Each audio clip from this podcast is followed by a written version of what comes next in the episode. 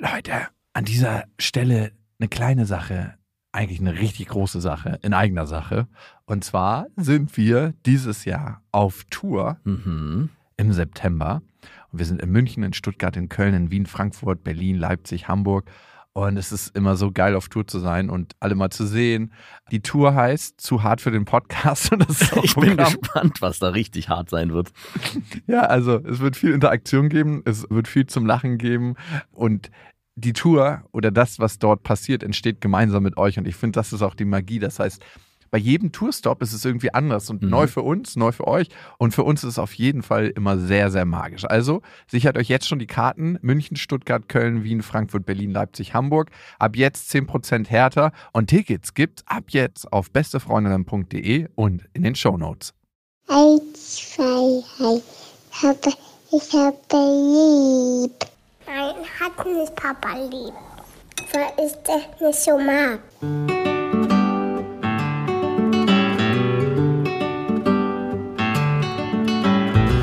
Sind beste Vaterfreuden. Keine bösen Wörter.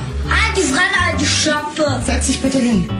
Der langweilige Podcast übers Kinderkriegen mit Max und Jakob. Hallo und herzlich willkommen zu Beste Vaterfreuden. Hello. Und wir wollen heute über Familientherapie reden. Hä? Gab es da nicht schon mal eine Jakobsweg-Folge zu? nee, da war es Paartherapie, aber ah, okay. in einer ähnlichen Konstellation wird es jetzt zur Familientherapie gehen. Und zwar habe ich in letzter Zeit gemerkt, dass meine Ex-Freundin und ich wieder mehr streiten. Und Das ist nicht. Äh, das hat sich eigentlich gebessert gehabt und es war eigentlich total auf einem guten Weg. Und ich dachte, ey, endlich kommen wir richtig gut miteinander zurecht und haben einen total guten Weg gefunden. Und auf einmal ist die Kacke wieder am Dampfen und ich frage mich die ganze Zeit, was mache ich gerade falsch oder was mache ich anders oder bin ich anders? Was gibt es für Themen zum Streiten? ist eine Ex-Freundin und Streiten, gehört es nicht zueinander? Ich meine, sonst wäre es ja die aktuelle Freundin. Ich wünsche mir, es wäre anders, wirklich, weil ich, ich wünsche mir so sehr, dass wir ein- einfach eine gute Beziehung haben, wo sich nicht viel gestritten wird, wo wir uns verstehen. Klar, streiten kann auch Teil einer guten Beziehung sein, ne? Ja. Aber die Art und Weise, wie wir streiten, das ist nicht gut. Es ist halt ständig, dass ich irgendwas falsch gemacht habe. So, gestern hatte ich zum Beispiel meine Tochter dieses Mal für vier Stunden, weil ich bin gerade von der Arbeit im Summercamp und muss da halt dann auch schlafen und so, deswegen konnte ich nicht aufpassen die ganze Zeit. Und da hatte ich sie halt vier Stunden und habe sie wieder zurückgebracht und dann kriege ich irgendwie um 9.30 Uhr eine Nachricht, was hast du wieder mit ihr gemacht? Sie ist so aufgedreht, ich habe dir gesagt, ruhig machen. Einmal sage ich dir was und du kannst es einfach nicht umsetzen. Und ich habe einfach gesagt, du, äh, lass doch einen Screenshot davon machen von der Kommunikation, das mit zur Familientherapie nehmen. Ha- Hat, hat das Kind eigentlich was damit zu entscheiden, wie es vielleicht emotional gerade drauf ist? In einem gewissen Alter kann man auch doch nicht durch das Verhalten der Eltern steuern, wie ein Kind am Abend drauf ist. Ich weiß es nicht. Ich weiß auch nicht, was ich falsch mache, weil wir waren wirklich ruhig beim Spielplatz, waren einmal kurz einkaufen, haben was zu essen gemacht, haben Verstecken gespielt. Also nichts Wildes. Einfach was Schönes. Und sie hat kurz auch mit ihren Nichten gespielt. So wie du dir einen idealen Nachmittag für ein kleines Kind vorstellst. Ja. Ich war auch bei ihr sehr viel und ich würde schon sagen, dass ich ein sehr zugänglicher Vater bin, der guckt, dass ihre Bedürfnisse erhört werden. Also ich bin niemand, der so, wenn sie mich ruft, dann zehnmal das wegignoriert und sagt, ja, ja, sie wird schon alleine klarkommen. Also so. sie ist doch mittlerweile ein kleiner Mensch, der tagesformabhängig sein wird und auch unterschiedlich am Abend stimmungsmäßig drauf sein wird, so wie wir auch. Also wir haben Abende, wo wir gut einschlafen und Abende, wo wir uns unruhig im Bett wälzen.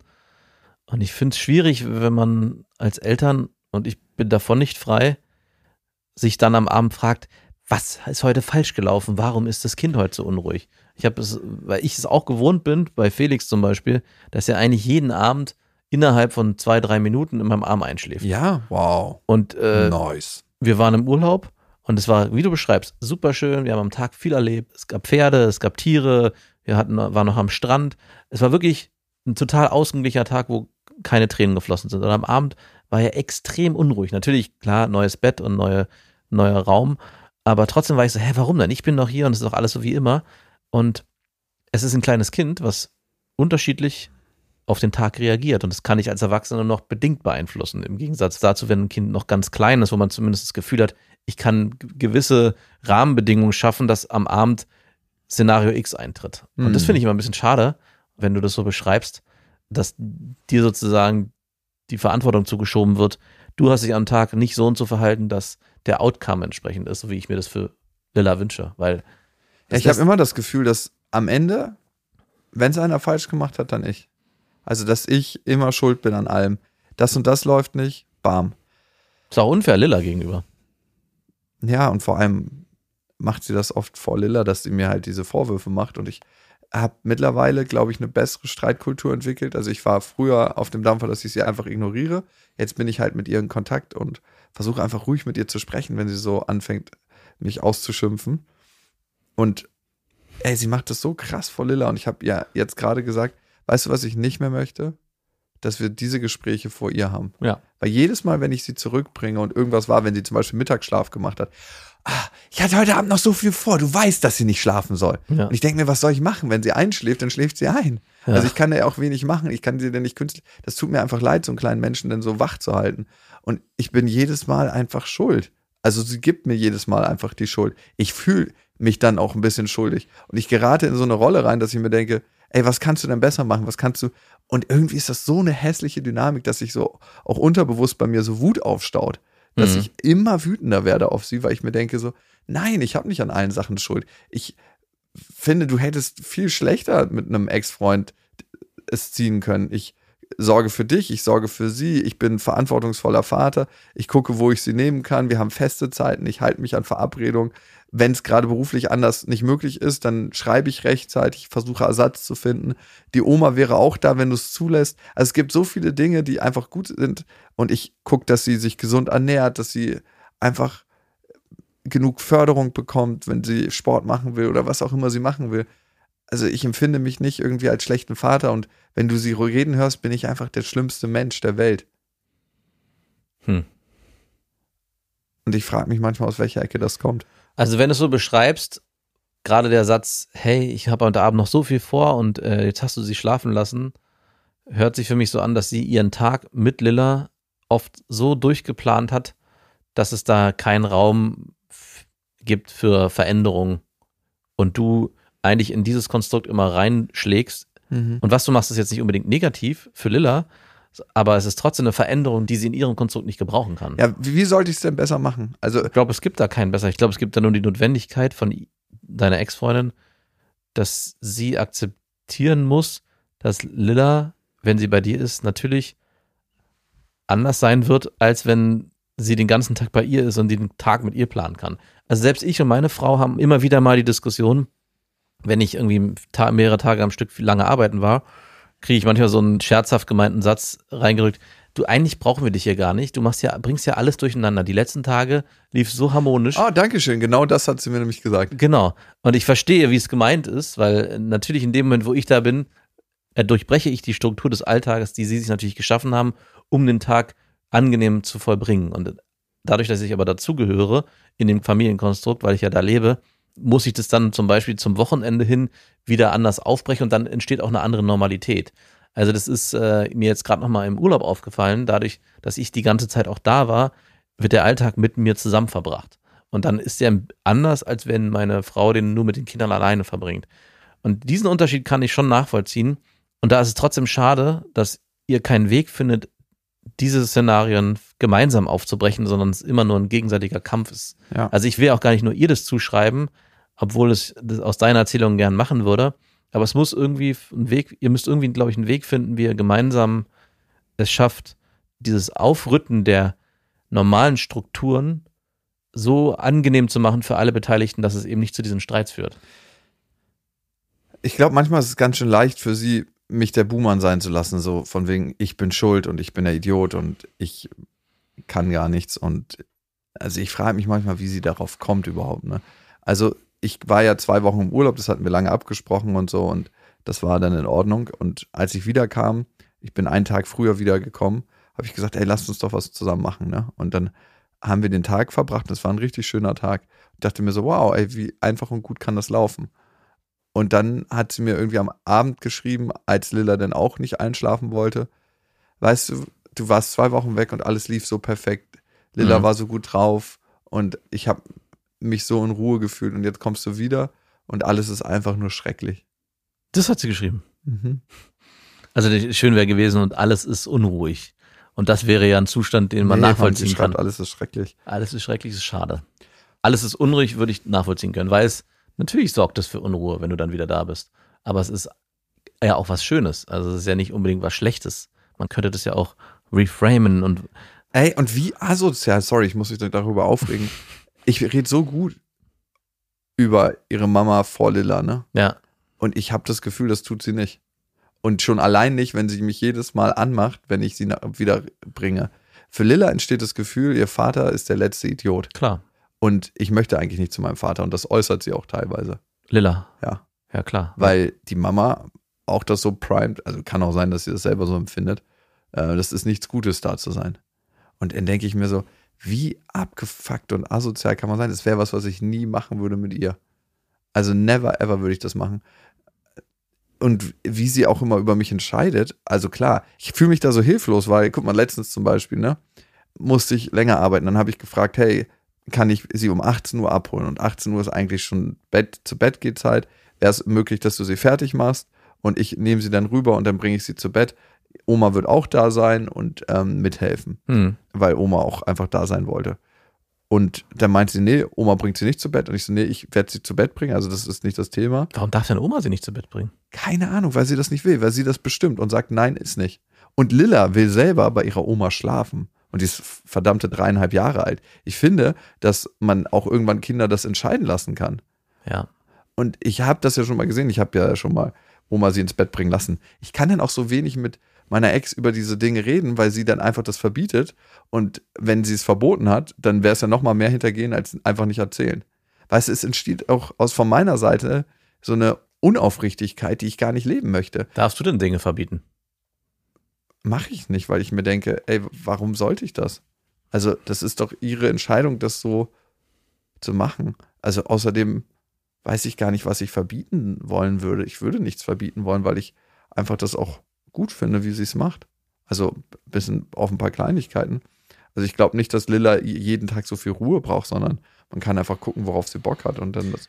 Also es ist ein sehr sensibles Thema, was du ansprichst, weil es ja auch um die Selbstbestimmtheit des Kindes geht. Und äh, ich habe mit, mit meiner Frau letztens auch darüber gesprochen. Wir haben ein befreundetes Pärchen, wo wir auch festgestellt haben, wie schade es ist, dass das Kind so extrem bevormundet wird. Und das ist schon älter, das ist, glaube ich, sieben Jahre alt. Und das Kind überhaupt nicht mitentscheiden darf. Also, dass es Wünsche äußert, hey, ich würde noch gern länger bleiben oder ich würde gern da und da schlafen und dann äh, es einfach vor den Latz geknallt bekommt, nein, du bist heute dann und dann zu Hause. Warum? Darum. Und so ein, Genau. bisschen, ein bisschen hört sich das so an und nimmt, finde ich, sehr viel Autonomie und Selbstbestimmungsbedürfnis von dem Kind, was mit dreieinhalb Jahren schon in der Lage ist, sehr viele Wünsche eigenständig zu äußern. Ja, und wenn ich mit meiner Mutter zum Beispiel bin und meinem Vater und meine Tochter sagt, du, ich will heute von Oma ins Bett gebracht werden, dann denke ich mir so, jo, warum nicht? Und dann komme ich irgendwie um 19.30 Uhr ins Zimmer und beide sitzen im Bett, schlafen noch nicht, quatschen und amüsieren sich und ich denke mir so, wie wichtig ist es dann, dass sie um 19 Uhr Punkt schläft, Mhm. wie viel schöner es ist, dass sie sich vielleicht irgendwann als erste Erinnerung an diesen lustigen Abend mit ihrer Oma erinnert, wo sie beide lachend im Bett saßen und sich irgendwelche Geschichten erzählt haben. Und ich weiß auch nicht, was sie sich da erzählen, dass sie so viel Spaß miteinander haben. Aber es ist jedes Mal herrlich zu sehen, weil du merkst ja, wenn dein Kind aus dem vollen Herzen lacht, ne? Ja. Und das tut sie mit ihr. Und Und sie wird sich ja nicht irgendwann konkret an diese Situation erinnern können, aber sie wird sich an das Gefühl der Geborgenheit und des Angenommensein erinnern. Und das ist ja das äh, Wichtigste für ein Kind in dem Alter, zu wissen, egal wie ich bin und egal wo ich bin, mit den Personen, die um mich sind, darf ich mich fühlen und darf ich sein, wie ich will. ja, und was soll ich da machen? Guck mal, ich habe jetzt diese Situation, ganz konkret. Und sie sagt, nö, du machst das nicht, du holst sie nicht um 18 Uhr ab. Die Oma hilft nicht beim ins Bett bringen. Geht es da um die Oma erstmal in dem Kon Ich weiß es nicht. Ich weiß es manchmal nicht, worum es geht. Lilla, Also die Konstellation, also da muss ich äh, kurz einhaken, weil ich schon finde, in dem Moment, wo du sagst, ich muss heute länger arbeiten und dann sagst, ich würde sie um 18 Uhr abholen, normalerweise 18 Uhr schon Bettgehzeit oder Bettfertigmachzeit und dann deine Ex-Freundin sagt, nein, das ist zu spät, das ist nicht gut, glaube ich, würde ich sagen, okay, sehe ich ein, kann ich nach, ich kann es zumindest nachvollziehen. Ähnliche Szenarien hatte ich auch schon, dass ich gesagt habe, hey, ich würde dann das so und so machen. Nee, würde ich mir wünschen, dass wir es nicht so machen, weil das bringt zu viel durcheinander. Also in dem konkreten Fall könnte ich es. Äh, okay, und dann hat sie gesagt, Lilla bleibt jetzt das ganze Wochenende bei mir. Ah, Okay. Auch, also es war ein Freitagabend als Ja. Beispiel. Das Entgegenkommen wäre gewesen, aber lass uns es doch so machen, ich bringe sie dann morgen früh direkt nach oder vor dem Frühstück rüber oder du holst sie ab und dann könnt ihr dann das Wochenende verbringen. Genau, ich hätte allerdings an diesem speziellen Wochenende bis Samstagabend ge- gekonnt. Ja, was auch okay gewesen. Ja, aber sie meinte, nö, Lilla bleibt das ganze Wochenende bei mir. Und das war innerlich so eine Mischung aus Verzweiflung und Wut, die in mir aufkam. Also Verzweiflung, weil ich nicht wusste, was ich machen soll. Also wie ich, also ich könnte dann den Weg des Krieges gehen und sagen, du, wir haben 50-50 Genau. Sorgerecht. Du kannst dir jetzt überlegen, ob du Lilla rausgibst und ich mit ihr was machen kann. Oder wir sehen uns vor Gericht. Und das Problem ist natürlich, dadurch, dass Lilla äh, eine klare Zuneigung anscheinend hat, würde sie wahrscheinlich in den Sie, sie, ja, sie solidarisiert mit ihrer Mama. dann würde Lilla wahrscheinlich sich entscheiden für Mama. Also in dem Moment, wo ja diese, weil es schon so, wie du vorhin gesagt hast, Das spielt geprimed sie auch so krass aus. Ich meine, sie wird mit dreieinhalb Jahren gestillt, ne? Mhm. Und das ist nicht nur, weil sie noch Muttermilch braucht. Nee, natürlich nicht. Ich brauche keine Muttermilch mehr. Ja, also ungesund wird es jetzt auch nicht sein. Nö, aber sie braucht keine Muttermilch. Ist nicht ungesund, aber sie braucht keine Muttermilch mehr. Wir würden auch noch klarkommen, wenn wir Muttermilch trinken würden. Tja, also kein Kind muss mit dreieinhalb, Sahne. also kein Kind muss mit dreieinhalb noch gestillt werden. Wenn man das macht, kann man es gerne machen. Das schadet nicht. Es ist auch nicht, nicht schlechtes. In manchen religiösen Kulturen werden die Jungs bis zum vierten Lebensjahr gestillt. Und es ist auch völlig in Ordnung, aber es geht nicht um Brauchen. Brauchen tun sie es nicht. Nein. Wer weiß. Ja. Und Aber wird das Stillen denn auch als Vorwand genommen noch? nein, überhaupt Ja, okay. nicht. Das Aber das Stillen ist Bonding halt, ne? Und das Stillen ist natürlich, hast du als Vater weniger Zugriff, also beziehungsweise, ja, und ich bin da einfach total verzweifelt. Ich bin dann an dem Freitag, ey, ich musste sogar weinen, also was ich eher selten machen muss, aber ich war so hilflos, weil ich wusste, es gibt hier für mich keinen wirklichen Weg und ich habe mich so vulnerabel gefühlt und ich fand es so heftig, an meinem schlimmsten Punkt angegriffen zu werden und zu sagen, ja, okay, nö, wenn du es nicht so machst, wie ich das für richtig halte, dann siehst du sie gar nicht. Das ist ja ein krasses Ausspielen von Macht und Erpressung. Ja, ich denke schon. Ich weiß gar nicht, ob ihr das so bewusst ist. Und dann im Nebensatz hat sie noch gesagt, und weißt du was? Ich ziehe um. Was? Ja, Nein. doch. Was heißt es in die nächste Nachbarwohnung? Sie meinte, sie guckt jetzt mal. Nee, nee, nee, nicht in die letzte. Also schon konkret weiter weg, aber auch nicht richtig weit weg, andere Stadt oder so. Ich habe gefragt, also ich habe dann so ängstlich gefragt, aber du bleibst schon in Berlin, ne? Und sie so, ja, wahrscheinlich. Und dann denke ich mir so, Alter, Schwede, was machst du mit mir? Und wie machtlos muss sie sich fühlen eigentlich, tief in ihrem Inneren, dass sie sowas abziehen muss? Macht sie das nur aus Gründen der. Ich habe langsam das Gefühl, ich sehe ja eine Frau jetzt gerade häufiger und länger schon und das eine ganze Weile. Mhm. Und das merkt sie auch, dass sie das zum Beispiel nicht sehen will im Haus. Aber ey, ganz ehrlich, wir stehen jetzt auch nicht unten im Hausflur rum und machen da irgendwas, sondern das ist ganz normal, wir gehen halt durch einen Hausflur. Ist es vielleicht eine Form. Ja, ist es- ist es eine Form der Kontrolle, ne, der noch stärkeren Kontrolle gewinnen? Also wenn du sagst, du siehst länger eine Frau, würde ja vielleicht der nächste Schritt auch sein, hey, ich würde dir gerne Lilla vorstellen. Das ist ja, was ich immer wieder mal frage. Äh, Und vielleicht würde es ja, ja, nee, dazu so weit ist das aber nicht. Ja, ja, aber vielleicht kommt es ja dann, aber es ist vielleicht in absehbarer Zukunft mehr denn je, als es bisher war. Und vielleicht spürt das ja deine Ex-Freundin auch und möchte dem entgegenwirken. Nee, Nee. weiß ich nicht. Also ich bin so krass am Rätseln, woran es liegt bei ihr. Also warum auf einmal der Schalter so switcht.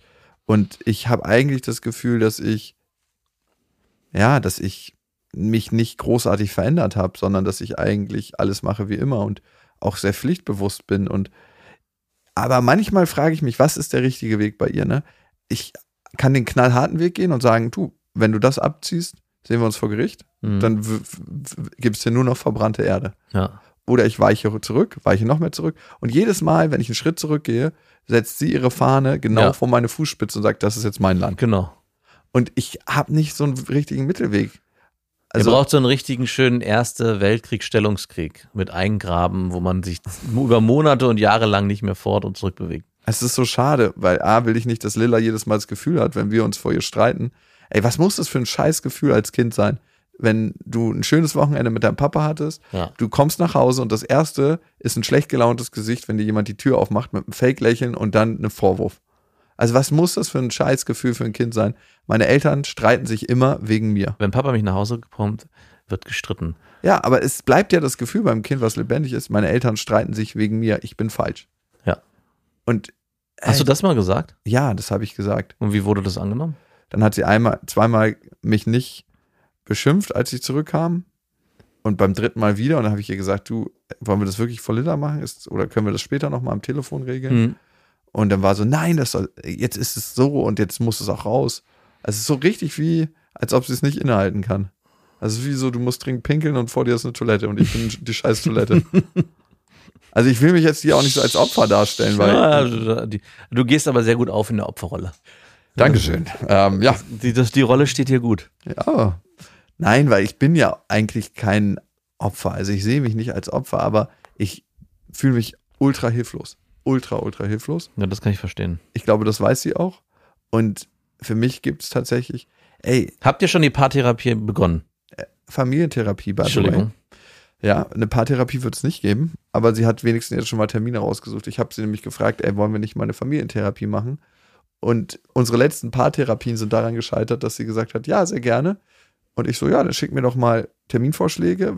Ich zahle die, du kümmerst dich um die Termine. Ja. Und dann waren wir einmal bei einer und noch Ja. ein anderes Mal bei einer anderen. Und sie fand die jedes Mal beide scheiße. Aber ich würde ja an deiner Stelle, wenn du da ein Interesse hast, hier nicht nur den finanziell mimen, sondern auch die Termine eintakten. Weil es hört sich für mich mittlerweile so, also ihr seid an einem Punkt angekommen, wo es ja keinen Spielraum mehr gibt, sich zu bewegen. Weder in die eine noch in die andere Richtung, beziehungsweise aus deiner Beschreibung nur noch in ihre Richtung. Also sie gewinnt Land, Land, Land und du verlierst immer mehr Land. Und am Ende ist es schade, und das, ich wiederhole mich da, ich habe das schon öfters gesagt, für Lilla. Also das ist so immer, alles, was du beschreibst, ist mir im Prinzip immer egal, wenn es um dich und sie geht. Also nicht, e- nicht egal im Sinne von, dass ich sage, du bist mir egal, aber dass ihr euch streitet, tangiert mich gar nicht so. Aber ich denke jedes Mal, wie du es auch selber sagst, da steht dieses kleine Kind meistens dabei, manchmal auch nicht, und kriegt mit, dass Mama und Papa immer im Streit sind. Und unabhängig davon, wer Recht oder Unrecht hat, auch wenn es aus deinen Erzählungen sich so anhört, als wäre ein großer Anteil dessen daran, dass ihr euch streitet, nicht bei dir, Ey, beim Streit hat jeder von beiden Seiten. Natürlich. Ist es aber eigentlich auch egal, um wen es geht, sondern es geht doch am Ende darum, dass Lilla mitbekommt, hey, ich habe zwei fürsorgende Eltern, die das Beste für mich wollen und die sich auch gegenseitig so wertschätzen, dass ich als Kind das Bild bekomme, die Erwachsenen, meine Vorbilder, leben eine fruchtbare Form der Beziehung, an der ich mich irgendwann vielleicht orientieren kann. Das ist das eine, ne? Das Mhm. ist so das höher gesteckte Ziel. Das ist die Spitze des Eisbergs. Das ist die Krone der Maslow'schen Bedürfnispyramide. Aber viel, viel krasser ist noch ein anderes Gefühl. Nämlich, ich bin nicht richtig, ich bin falsch, ich habe Schuld, dass sich meine Eltern streiten. Ja. Und dieses Gefühl bekommt sie jedes Mal, wenn wir an der Tür sind, ihr Name fällt und sich darüber gestritten wird, vermittelt. Und das macht mir so krasse Schmerzen. Gespickt mit, äh, ich darf nicht entscheiden, was ich möchte. Ja. Mal- Also das kommt vom Also beziehungsweise ich muss dann die Konsequenz ertragen, dass ich meine Tochter nicht mehr haben darf. Und dann denke ich mir, ist das juristisch überhaupt möglich bei 50-50? Also was kann ich machen? Also sag's mir mal, was kann ich machen? Äh, ich bin zum, ich kann, bin nur froh, dass ich nicht in deiner Situation bin. Das ist so schwer. Also der Weg der Familientherapie ist schon mal der richtige Ansatz. Und ich finde schön, dass deine Ex-Freundin da bereit ist, sich darauf einzulassen. Und ich hoffe, dass die Person dann zumindest in den Gesprächen und in den Konflikten, die er dann aufschlüsselt und äh, reflektiert, vielleicht auch die Dinge erkennt und du vielleicht auch Wege findest, warum diese Dinge ausgelöst werden und was du in Zukunft vielleicht vermeiden kannst, dass es nicht so kommt. Also ich ka- kann mir schon vorstellen, dass du jemand bist, der sehr viel Unruhe auch reinbringt, in dem, wie er die Sachen angeht, in dem alles bei dir immer sehr unkompliziert ist. So habe ich es auch oft erlebt. Das ist, ja, dann kommt noch die Person dazu und dann fahren wir noch hier hin und äh, ja, dann kommen wir halt eine halbe Stunde später. Ist ja nicht so dramatisch. Also du gehst schon manchmal auch ein bisschen respektlos mit der Zeit des anderen um. Und ich, Mhm. das könnte ich mir vorstellen, dass das bei ihr ankommt in jeglicher Form. Entweder, dass du sie Lilla zu spät bringst oder dass sie geschlafen hat und deswegen ihr Abend jetzt, äh, ihre Abendplanung jetzt dahin ist, dass du, keine Ahnung, Klamotten nicht äh, zurückbringst und sie dadurch äh, mehr Arbeit hat. Also diese Punkte sehe ich auch alle und die kann ich auch absolut nachvollziehen, äh, weil ich dich da auch kenne, dass du sagst, hey, ich spreche hier mal kurz eine Sprachnachricht ein. Es wäre schön, wenn du dich darum kümmerst und wenn ich dann komme, dass alles erledigt ist. Also den Part nimmst du ja mit Sicherheit an. Das wird auch mit einer der Punkte sein, über den sie sich am meisten wahrscheinlich aufregen wird. Also mit den Klamotten, Volltreffer, habe ich ab und zu mal, dass ich Kleinigkeiten vergesse und dann die wieder zusammensuchen muss. Aber ich bin da sehr, sehr aufmerksam. Die lege ich ihr dann sofort vor die Tür. Das ist das eine. Dreckig oder sauber? Je nachdem. Wenn sie sie sofort haben will, dreckig. Hm. Und sonst wasche ich die auch durch, keine Frage. Dann gibt es natürlich dieses Thema, wann bringe ich sie nach Hause? Pünktlich? Ja, sehr pünktlich. Da bin ich schon Okay. auf drei Minuten, würde ich mal sagen. Oder Ja, zwei. gut, das zehn Minuten sind pünktlich. Nee, nee, nicht zehn Minuten. Für mich wären zehn Minuten pünktlich. Ja, dann bist du auf jeden Fall verloren. Findest du lustig? Ah, erleb das mal, findest du es nicht mehr lustig.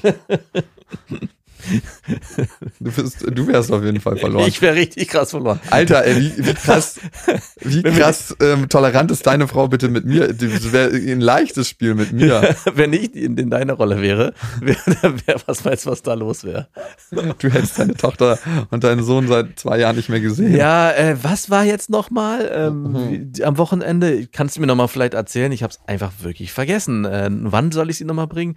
Diese Nachrichten würden in Dauerschleife einflattern. Hey, und dann verstehe ich sie nicht. Dann ist sie zwei Tage später, also sie ist fast bipolar so in ihrem Verhalten. Dann ist sie so zwei Tage später wieder so total nett zu mir. Und Lilla wollte so ein Spiel spielen, dass ich meine Ex-Freundin auf Huckepack trage und Lilla dann noch hinten draufsteigen kann.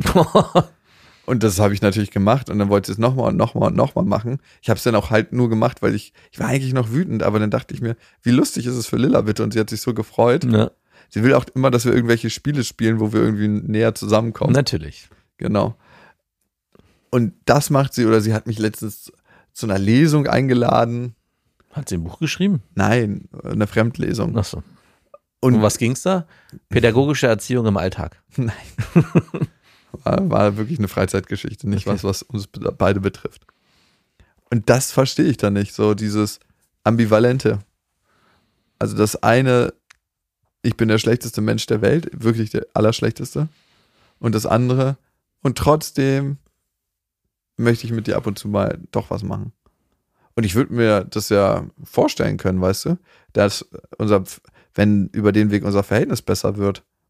Kannst du nicht gewisse Szenarien, ich meine, ihr habt ja jetzt schon ganz oft diese Konflikte. Es geht doch nicht um diese scheiß Ja, ja, ist mir schon klar. Es, ich kann alles richtig machen und es wird was gefunden, was Ja? ich falsch mache. Das wäre nämlich meine Frage gewesen. Das denke ich schon, ja. Also du könntest nicht mal. Ja, guck mal, wenn sich dann Lilla falsch verhält, wenn Ja, sie, stimmt. darüber habe ich keinen Einfluss mehr, wenn sie nicht einschlafen will. Ja, aber zumindest könntest du so stark eingrenzen, dass nur noch Lilla schuld ist, ohne dass wir das wollen. Nee, nee, nee, nee. Selbst das geht nicht. Guck mal, ich habe ja mit ihr diesen ganz normalen Nachmittag verbracht und dann ist sie abends nicht eingeschlafen. Da hat Lilla nicht Schuld. Da habe ich dann Schuld.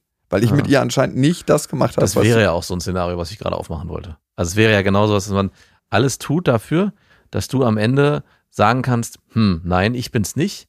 Wenn du auf das jemanden, Kind ist schuld. wie genau, dass du wirklich, also wenn du auf jemanden wütend sein willst, warum Lilla nicht einstifft, dann sei wütend auf Lilla. Das wird natürlich dann im Umkehrschluss auslösen, dass sie nicht wütend auf Lilla sein kann und dann sich fragen muss, was passiert hier gerade? Das wäre für mich das Wunschszenario. Also das ist eine Sache, die meine Freundin bei mir anwendet. Also wenn ich wütend bin, weil mich Felix nervt, weil er den ganzen Vormittag nur rumjammert und wegen irgendwelchen Kleinigkeiten, keine Ahnung. Und ich dann sauer bin und das versuche irgendwie äh, mich da rauszureden oder andere Gründe dafür zu finden, schafft sie es, mich an dem Punkt zu bringen, dass ich irgendwann sagen muss, ja, Felix nervt mich gerade und ich habe keinen Bock gerade auf Felix. Und dann erkenne ich, okay, wer ist hier eigentlich gerade das Problem? Also das ist That's eigentlich, you. Genau, und das ist eigentlich eine ziemlich gute Taktik, dass ich, weil ich dann auch nicht auf meine Frau verlagern kann, ich kann es nicht auf irgendwelche Situationen im Außen verlagern. Ja gut, aber jetzt nochmal angewendet auf meine Situation, wie könnte das funktionieren? Hast du gemacht und äh, es hat nicht funktioniert.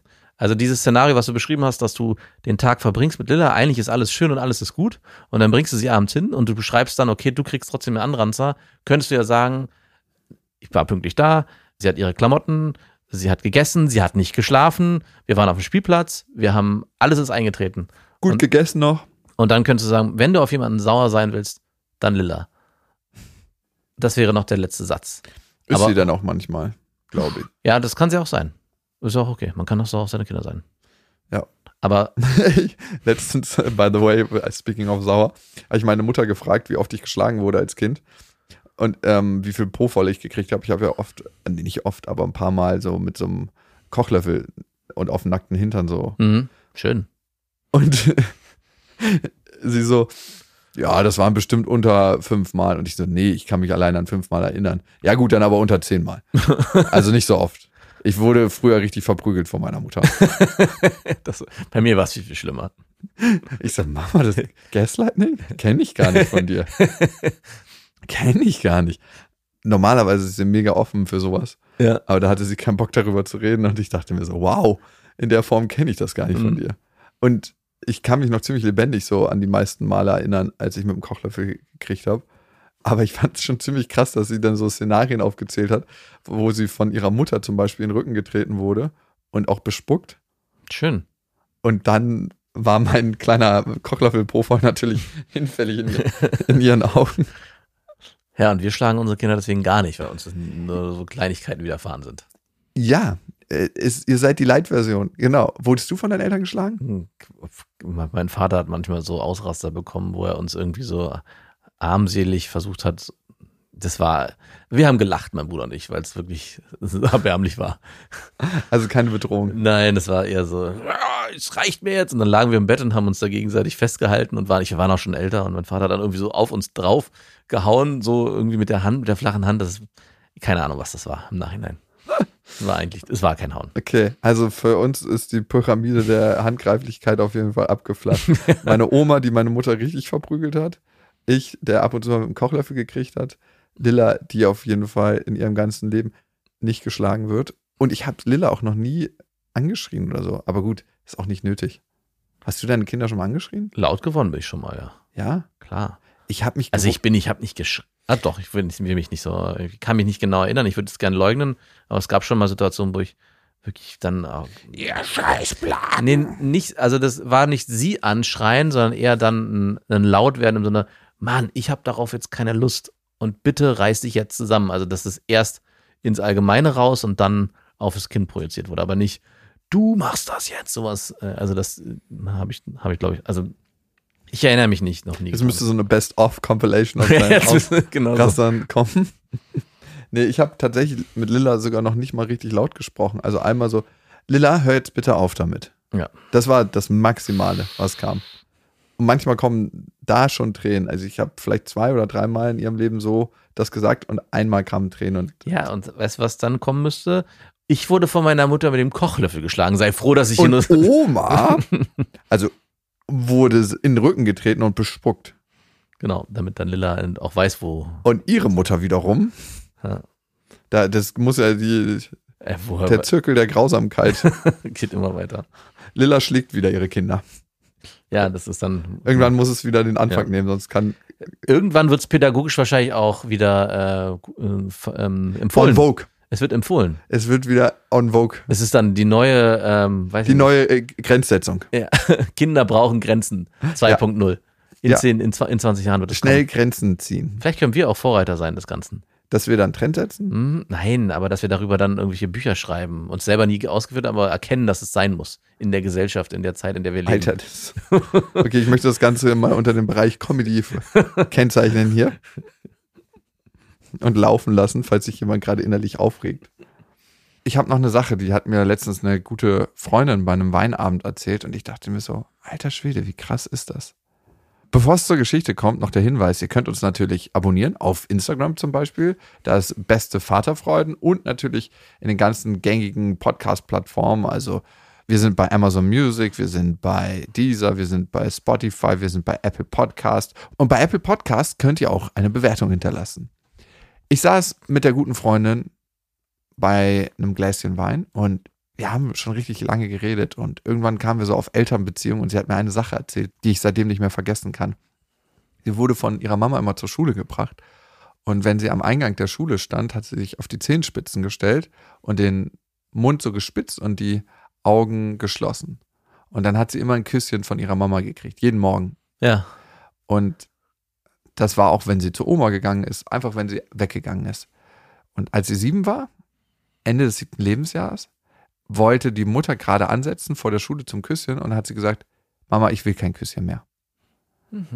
Nächsten Tag ist sie wieder zur Schule gegangen. Die Mama hat sie gebracht. Sie stellt sich auf die Zehenspitzen, schließt die Augen, spitzt die Lippen, hatte das von gestern wieder vergessen, hat ihre Mama gesagt, du hast doch gesagt, du willst kein Küsschen mehr. Jetzt macht Mama das auch nicht. Und seit diesem siebten Lebensjahr wurde sie nicht mehr in den Arm genommen von ihren Eltern, nicht mehr geküsst, nicht mehr geknuddelt und hat so sehnlichst vermisst, aber ist aus ihrem Gefängnis des Stolzes nicht rausgekommen. Wirklich? Das kann man sich nicht vorstellen, ne? Dass die Eltern so respektierend waren, aber auch nicht irgendwie es nochmal probiert haben. Und sie hat gesagt, sie hätte sich die ganze Zeit gewünscht, dass sie es nochmal probieren. Aber Und sie ist selber nicht als Kind mal auf die Eltern, hat sie umarmt? Ah, gar Ah, nicht das mehr. kann ich mir gar nicht vorstellen. Doch, und es ist so, ich, ich konnte es mir auch nicht vorstellen, als ich es gehört habe. Ich fand es krass irgendwie, dass so eine kleine Situation ein ganzes Leben verändern kann. Ein ganzes, ganzes Leben. Und die hätte, hat sich so gewünscht als Kind, aber kam nicht mehr da raus. Ist das heftig? Verrückt. Und für mich ist es eine total krasse Erinnerung daran, dass selbst wenn Lilla mal nicht geknuddelt werden will an einem Tag, ja doch, es immer wieder anzubieten und zu versuchen. Ja, Also schon allein, weil ich das natürlich gerne will. natürlich. Aber sie hatte gesagt, doch, mit 22 hat sie, ihr Vater sie noch einmal in den Arm genommen. Da war sie auf so einem Oktoberfest am Kellnern und es war eine ziemlich heftige Situation für sie, weil manchmal wären die Männer ja auch ein bisschen körperlich da. Hm. Und auf einmal stand ihr Papa in einem Eingang und wollte sie abholen und sie ist ihrem Vater um die Arme gefallen, so richtig reinfallen lassen hat sie sich. Und es war ihr so unangenehm, weil sie sich wie ein kleines Kind gefühlt hat und trotzdem gemerkt hat, sie hat es gebraucht. Ihr Papa hat sie dann so in den Arm genommen und da hat sie wieder gemerkt, was sie all die Jahre vermisst hat. Das hört sich an wie als das hört sich unglaubwürdig an, die Geschichte. Es ist so. Das Wow. Gefängnis des Stolzes. Warst du schon mal drin? Wegen irgendeiner Sache? Erinnere ich mich nicht. Bestimmt. Das waren Beste Vaterfreuden mit Max und Jakob. Jetzt auf iTunes, Spotify, Deezer und YouTube. Der 7-One-Audio-Podcast-Tipp. Hallo, ich bin Lynn. Und ich bin Leo. Ihr kennt uns vielleicht schon vom True Crime Podcast Mord auf Ex. Eigentlich sprechen wir da ja jede Woche über Verbrechen. Mhm. Aber da gibt es ja noch ein anderes Thema, das die Menschen und uns schon immer fasziniert hat. Die Liebe. Krasse Geschichten, die wirklich passiert sind. Bonnie und Clyde zum Beispiel. Cleopatra und Caesar Oder Diana und Charles. oder halt Camilla. Liebe gibt's bei True Love aber auch nicht nur im klassischen Sinne. Es geht auch um Familie, um die Liebe zum Beruf oder sich selbst oder Freundschaft. Am besten sind ja auch eh die Filme, wo dann am Ende steht, nach einer wahren Begebenheit. Mhm. Das sind so Geschichten, die kannst du dir eigentlich gar nicht ausdenken. ja. Und das gibt's jetzt eben als Podcast. Und das Ganze heißt True Love. Ja, der Name sagt's eigentlich schon. Aus True Crime wird True Love. Krasse Geschichten, Plot-Twist und verrückte Protagonisten. Es ist also in anderen Worten ein Podcast für alle, die True Crime hassen, aber auch für alle, die True Crime lieben. Macht euch bereit für ein neues Podcast-Genre, True Love. Oh, ich kann es gar nicht abwarten, euch die Geschichte zu erzählen von zum Beispiel dem Jungen, der nach seiner Mutter gesucht hat. Jahrelang, auch wenn ich wahrscheinlich dabei heulen werde. Oder die Geschichte von Sissy. Also der Film ist nichts dagegen. Ab dem 20. Oktober, überall wo es Podcasts gibt, True Love. Echte Geschichten, wahre Liebe. Voller Werbespruch, oder? Ja, aber es ist ja auch schön. Der Podcast macht ja glücklich. Ja, deswegen jetzt am besten direkt abonnieren.